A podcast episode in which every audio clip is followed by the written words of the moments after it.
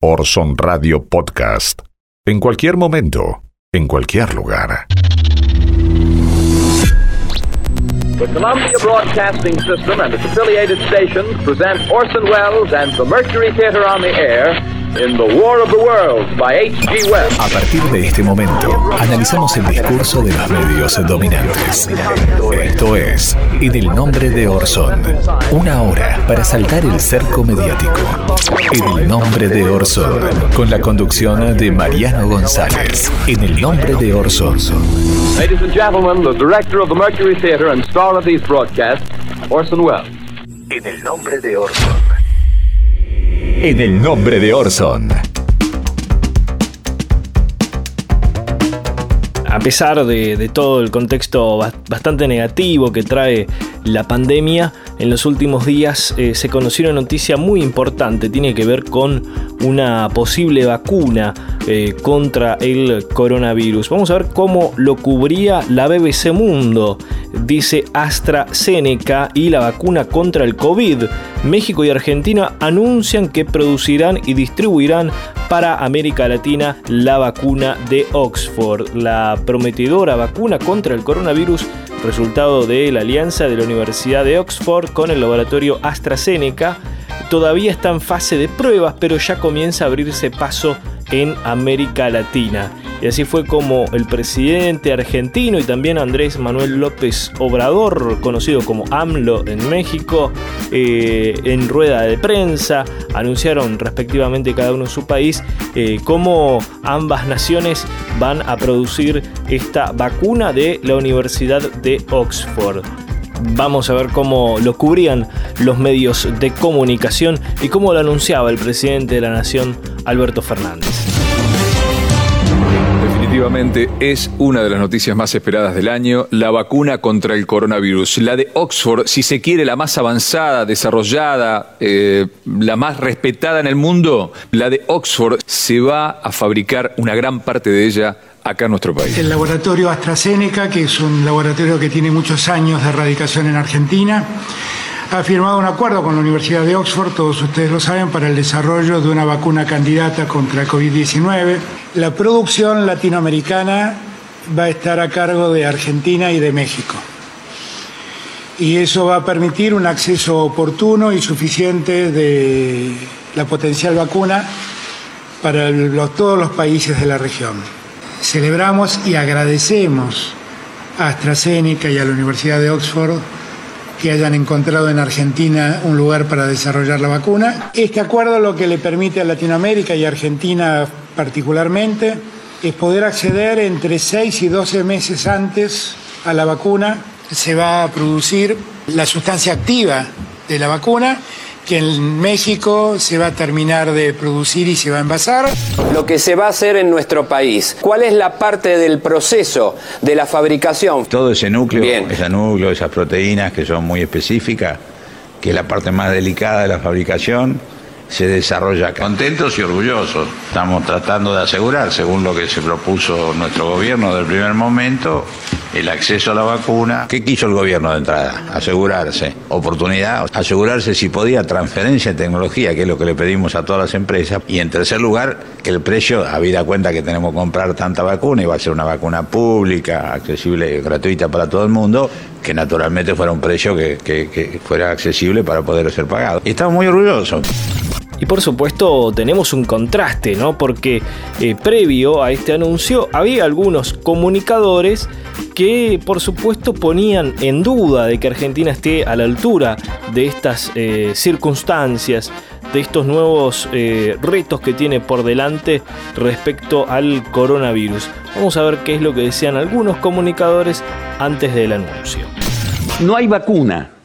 No se sabe cuándo se va a conocer una vacuna contra el coronavirus. Aparentemente uno de los ensayos o de los estudios más avanzados es el de la Universidad de Oxford. Brasil acaba de invertir 127 millones de dólares en el laboratorio de la Universidad de Oxford para tener derecho no solamente a producir esa vacuna, sino más que nada a tener la patente. Brasil adquiere 70 millones de dosis. ¿Dónde estamos nosotros en esa fila? Mejor dicho, ¿estamos en esa fila? Me queda claro que la vacuna no te la vas a dar. Bien pedo. ni la rusa ni la china. Prefiero la de Oxford. También en las redes sociales hubo una pelea realmente absurda.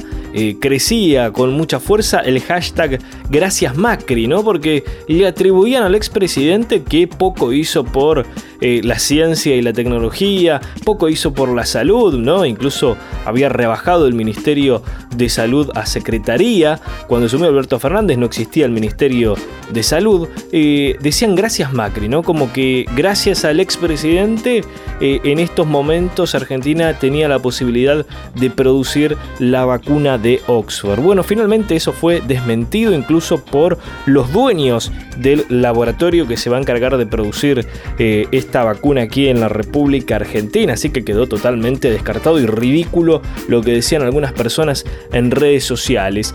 Eh, Vamos a ver qué es lo que pasa en realidad, ¿no? Eh, la Universidad de Oxford se alió con el laboratorio AstraZeneca para producir y comercializar la vacuna. Si bien la empresa firmó convenios en 2019 con el anterior gobierno de Mauricio Macri, estos no están relacionados con la nueva vacuna. Según se acordó con AstraZeneca, la vacuna eh, se producirá en el laboratorio argentino eh, Science, cuya primera planta se inauguró en el 2012 y pertenece al grupo Insud.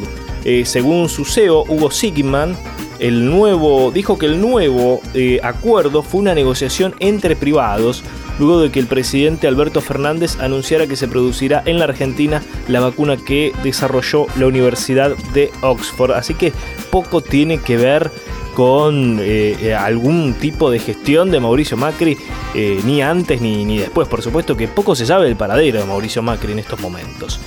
Cambiamos de tema y vamos a seguir hablando de determinados comunicadores que tuvieron un dolor de cabeza también con un tema de Argentina y el mundo y tiene que ver con el acuerdo con los bonistas, el acuerdo con los acreedores que le trajo un dolor de cabeza a Eduardo Feynman porque antes del acuerdo decían que Guzmán, el ministro Martín Guzmán, el ministro de Economía, era, una, era como sacachispas, ¿no? Despectivamente, no solo para el ministro, sino también para, para el club, obviamente, ¿no? Que, que en su momento se lo tomaron con, con, mucha gracia y ahora, después del acuerdo, le recordaron a Feynman, ¿no? Lo que decía hace un tiempito atrás. Vamos a escuchar entonces la respuesta del club en la voz de Reinaldo Siete Case y lo que decía Eduardo Feynman. La gente de Sacachispas le mandó una carta al ministro de Economía, Martín Guzmán, porque hace unas semanas usaron una metáfora que quedó como gastando esa cachispa. Es como, como decir, eh, el partido lo van a jugar River contra Sacachispas. Exactamente. Sí, claro. ¿Entendés? Sí, sí. Guzmán es Sacachispas. O peor, un club de barrio, qué sé yo, el, club de acá de Palermo. Pero, pero encima de Sacachispas y Guzmán. Claro, con la soberbia de. soy sacachispas, ¿viste? Soy. Y le gano a todos. Y, sí, sí, y me los llevo a todos puestos. Y, me los voy, y los voy a golear. El texto completo de la carta dice así. Desde Sacachispa Fútbol Club te queremos felicitar por la labor desempeñada como ministro de Economía e informarte que conociendo tu historia personal y profesional, nos puso muy contento que ciertos medios de comunicación nos relacionen con tu persona. En Sacachispas creemos que los triunfadores también pueden salir desde abajo, de la cancha de barro. Por eso, si algún día en un picado te pones la de Sacachispas, llévala con el orgullo de saber todo lo que representan estos colores, que también va a ser el mismo orgullo que vamos a sentir nosotros porque vos la uses. Cuando escuchabas eso, ¿te pasa algo emocionalmente en ese sentido o no? Está claro que las emociones no forman parte de tu temperamento, ¿no? Pero digo, al margen de eso. tengo emociones. Sí, ok. Como cualquier persona. Hemos dicho que iba a haber mucho ruido. Sí. Mucho ruido porque hay grandísimos intereses en juego. Iba a haber muchísimo lobby, voces que iban a hacer resonar sus mensajes.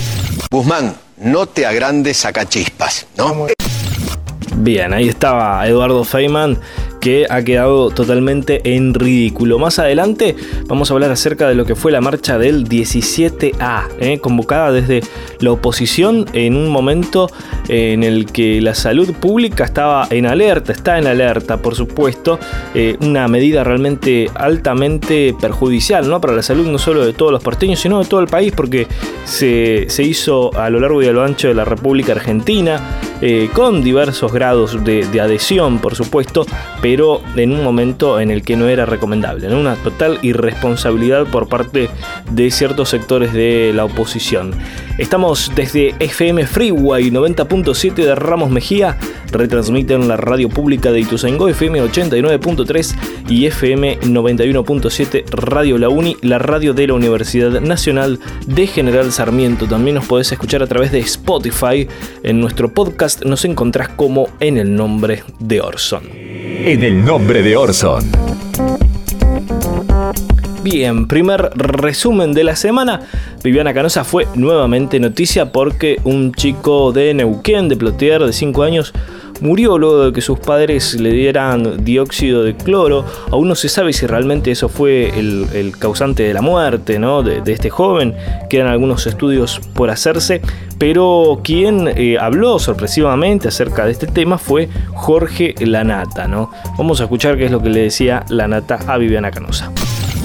Yo no la, no la conozco mucho a, a Viviana Canosa. Una vez me hizo una nota, hace un par de años o más.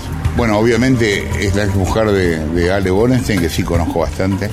Eh, alguna vez los vi juntos en alguna ocasión social. Pero cuando la otra vez pasamos esto en el programa, esto que acabas de ver, yo pensé, es irresponsable lo que hiciste, Viviana.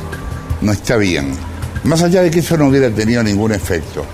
Todavía no hicieron la autopsia del nene que se murió por tomar dióxido de cloro, que es lo que vos recomendabas. Yo rezo para que se haya muerto por otra cosa porque va a ser imbancable para vos si el nene se murió por tomar dióxido de cloro cuando vos aparecías en la tele di diciendo yo no lo recomiendo pero lo tomo, ¿no?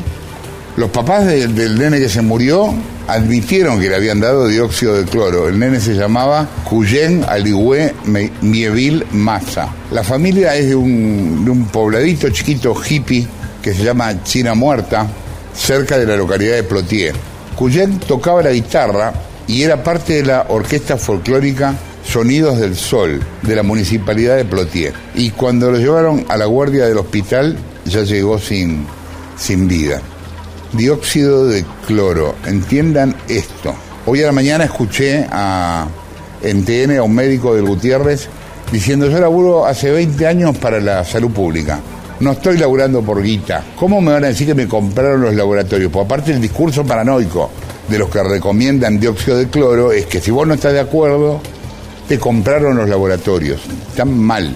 Escuchen esto, el Ministerio de Salud de la Nación y la Sociedad Argentina de Pediatría hoy advirtieron sobre los riesgos de tomar dióxido de cloro. También la Organización Mundial de la Salud, también el AMAT, también los organismos de salud de todo el mundo. Por favor, no tomen dióxido de cloro y ojalá Canosa, este chico, nada.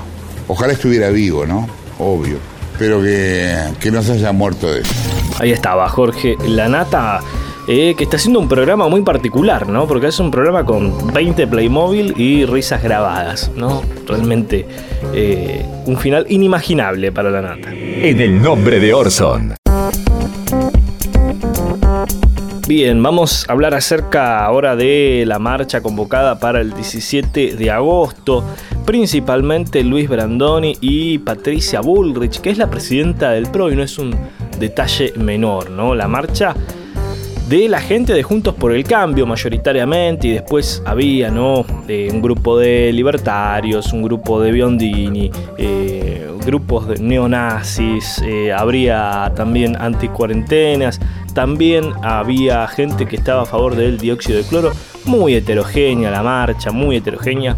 Obviamente Juntos por el Cambio se le iba a querer atribuir porque eh, podían mostrar nuevamente su poder en la calle. Por supuesto, fue eh, mucho menor a otras marchas que habían realizado en algún otro momento. Eh, bueno, se, se, le llenó de, de triunfalismo, ¿no? Cuando en realidad es el mismo sector que no votó Alberto Fernández y tuvo un poco más de adhesión que en marchas anteriores, pero muy inferior a la de la campaña del año pasado, ¿no? Eh, así todo, Macri tuvo que abandonar la Casa Rosada en primera vuelta, ¿no? Recuerden. Y ahora en este momento está refugiado en Europa y sin paradero conocido, ¿no? Por el momento mucho no se sabe de la vida que está llevando Mauricio Macri en algún país de Europa. Bueno, vamos a ver cómo convocaba Luis Brandoni. Hola. Vamos a hacernos oír otra vez, cumpliendo todos los protocolos que hay que respetar. Salgamos a manifestar nuestra oposición a cualquier intento de atropellar las instituciones fundamentales de la democracia republicana, en homenaje al general San Martín y por la Argentina salgamos con nuestra bandera y nuestras voces a todas las calles del país. Nos van a escuchar. Y viva la patria, ¿eh? Bien, hubo mensajes cruzados, ¿no? Porque el PRO, si bien su presidenta dijo que daría presente y estuvo efectivamente en la marcha, primero dijeron que no irían y después desde las redes sociales dieron un mensaje bastante ambiguo, dando a entender que acompañaban la marcha, ¿no? Porque publicaron una foto de gente manifestándose y una, una frase de San Martín, ¿no? que creo que el 90% de la gente de Juntos por el Cambio no tienen idea de su vida e historia.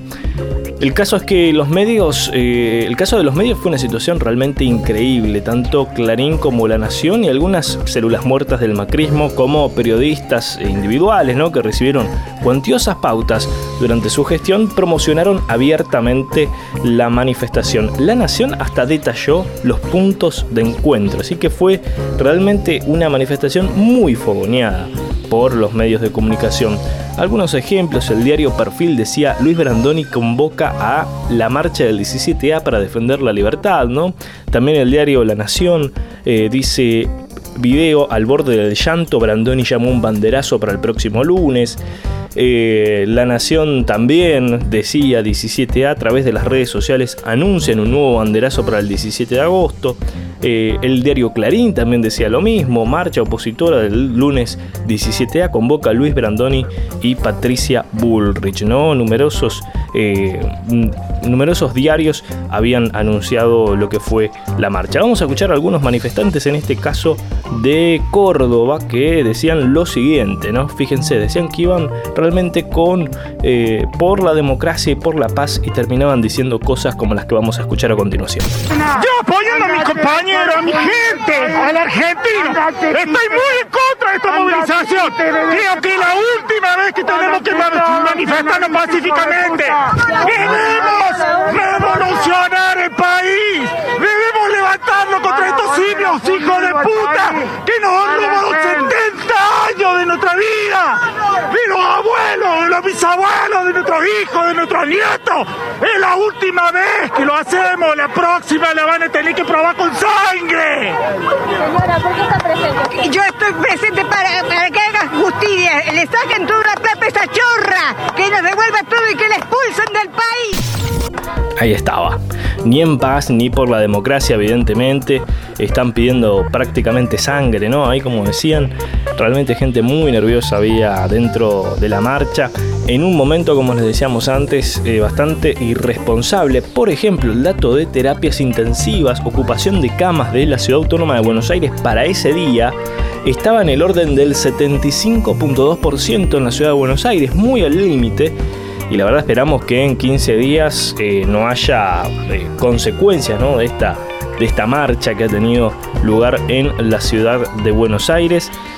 Eh, así, se, así pasó, así se desarrolló esta marcha que evidentemente con un nivel de irresponsabilidad realmente muy grande y muy alarmante, ¿no? En especial porque sabemos que son referentes de la oposición y referentes muy importantes, ¿no? Que convoquen este tipo de manifestaciones poniendo en riesgo no solamente a las personas que están yendo, sino también eh, a el resto de la gente que no tiene nada que ver, porque si se contagian ahí, esa gente después va a sus casas, va a sus trabajos y la bola de contagios realmente puede ser muy pero muy eh, grande, ¿sí?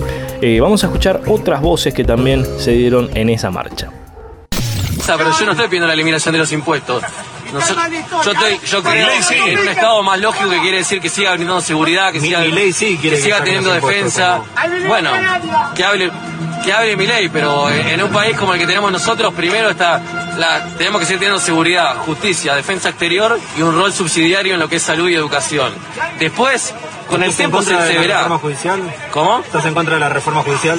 Mirá, la reforma judicial, si, si fuera una reforma para que haya más justicia, totalmente de acuerdo. Ahora, si van a reformar y poner más jueces para ser adeptos al poder y, y que los políticos no tengan ningún tipo de consecuencia por sus actos, por supuesto que estoy en contra. tal, señora? Los motivos de la protesta.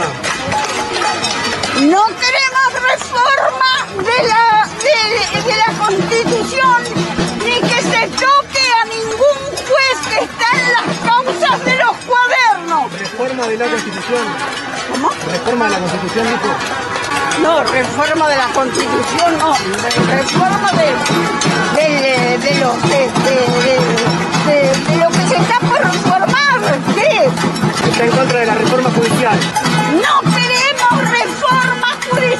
Ahora sí. ninguna índole. En el nombre de Orson.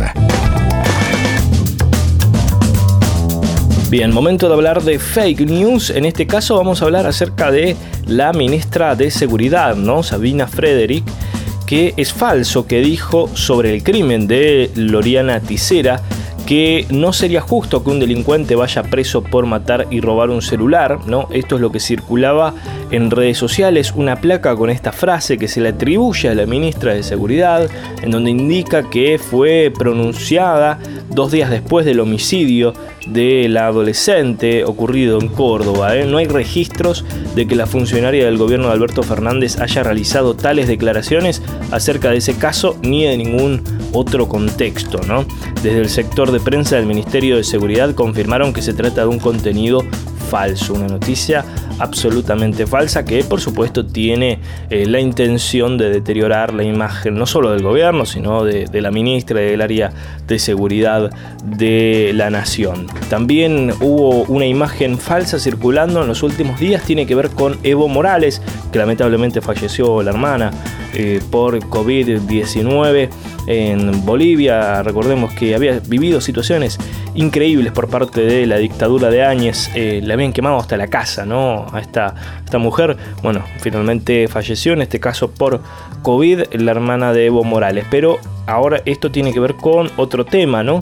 Una imagen que supuestamente muestra a Evo Morales en un yate en la costa de Argentina. Circula en Facebook y en Twitter la captura de una imagen televisiva que muestra a tres personas en un yate. Con el zócalo piden la detención de Evo Morales, ¿no? En los mensajes se asegura que el expresidente de Bolivia está disfrutando en un yate de más de 1.2 millones de dólares en la costa argentina. La afirmación es falsa, la escena que se mostró en la televisión no ocurrió en Argentina sino en Miami, en los Estados Unidos, y fue utilizada por el programa Basta Babi de América 24 para hablar de un tema que no estaba relacionado con Evo Morales. Otra desinformación entonces eh, circulando en redes sociales. En el nombre de Orson. Entrevistas difíciles de olvidar. El poder de la palabra. En boca de los grandes referentes de Argentina y el mundo. Ahora, ahora, palabras autorizadas.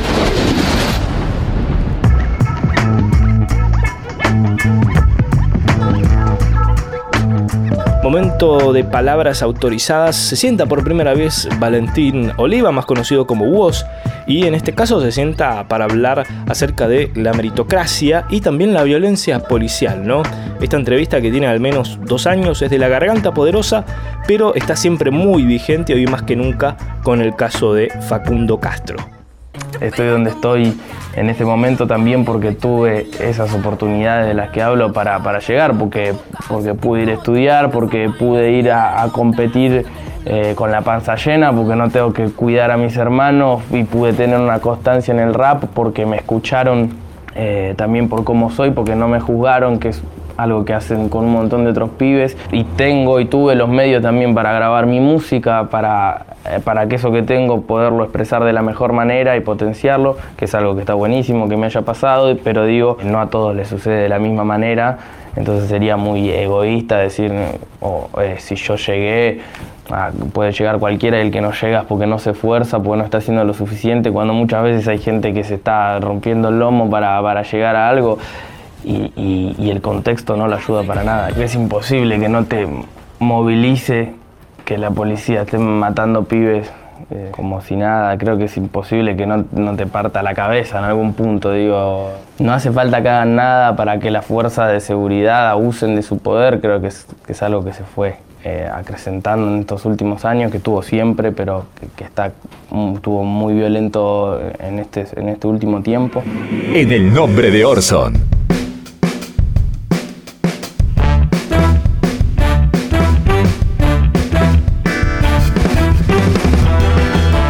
Último bloque de en el nombre de Orson. Esta semana también fue tema el lenguaje inclusivo, ¿no? Eh, luego de una conferencia de prensa del Ministerio de Salud. El tema, por supuesto, es largo, pero entendemos que hay alguien que lo pudo sintetizar perfectamente en un minuto. Magali Tajes, la escuchamos. Hola amigues, ¿cómo andan tanto tiempo? No, dijo amigues, no, lenguaje inclusivo, no. ¿Qué, perdón, es malo? Sí, nena, es re malo el lenguaje inclusivo porque no está en la RAE. ¿Entendés? Magalitaje no está en la RAE. Tenés razón, ¿sabés que sí está en la RAE? Septiembre. Y aunque no lo puedas creer, octubre. Almóndiga está en la RAE. Almóndiga. El error está en creer que el diccionario crea el lenguaje y no que las personas crean el lenguaje que después termina en los diccionarios. El lenguaje inclusivo te enoja porque es nuevo y porque visibiliza que hasta ahora los más incluidos eran los hombres. El ser humano. Día del niño. Reunión de padres. Uno mismo. ¿Y qué te pensás que por decir nosotros va a cambiar el mundo? El mundo está hecho de palabras. La constitución son palabras. Los contratos son palabras. Los discursos son palabras. Lo podés usar o no. No es para que te enojes, amigue. No es obligatorio. Hasta aquí en el nombre de Orson. Estuvimos desde Ramos Mejía, desde FM Freeway 90.7, retransmiten la radio pública de Ituzaingó, FM 89.3 y FM 91.7, Radio La Uni, la radio de la Universidad Nacional de General Sarmiento. Nos reencontramos la próxima semana. Chao. Esto que acabas de ver es una visión, una opinión, nuestra interpretación de la realidad. Es nuestra verdad, pero no es la única. Hay diferentes miradas sobre los hechos. Nosotros elegimos qué contarte y cómo. Seleccionamos imágenes y testimonios, como lo hacen los medios, que de un hecho construyen la noticia. Los medios de comunicación eligen qué contarte y son responsables de lo que dicen, como nosotros somos los responsables de lo que dijimos en este programa. Orson Radio Podcast. En cualquier momento, en cualquier lugar.